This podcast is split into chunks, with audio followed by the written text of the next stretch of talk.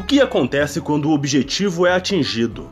Quando o ponto, o cerne da questão é abordado? Nada. O que há depois do fim, senão a melancolia e a escuridão do tédio e da monotonia?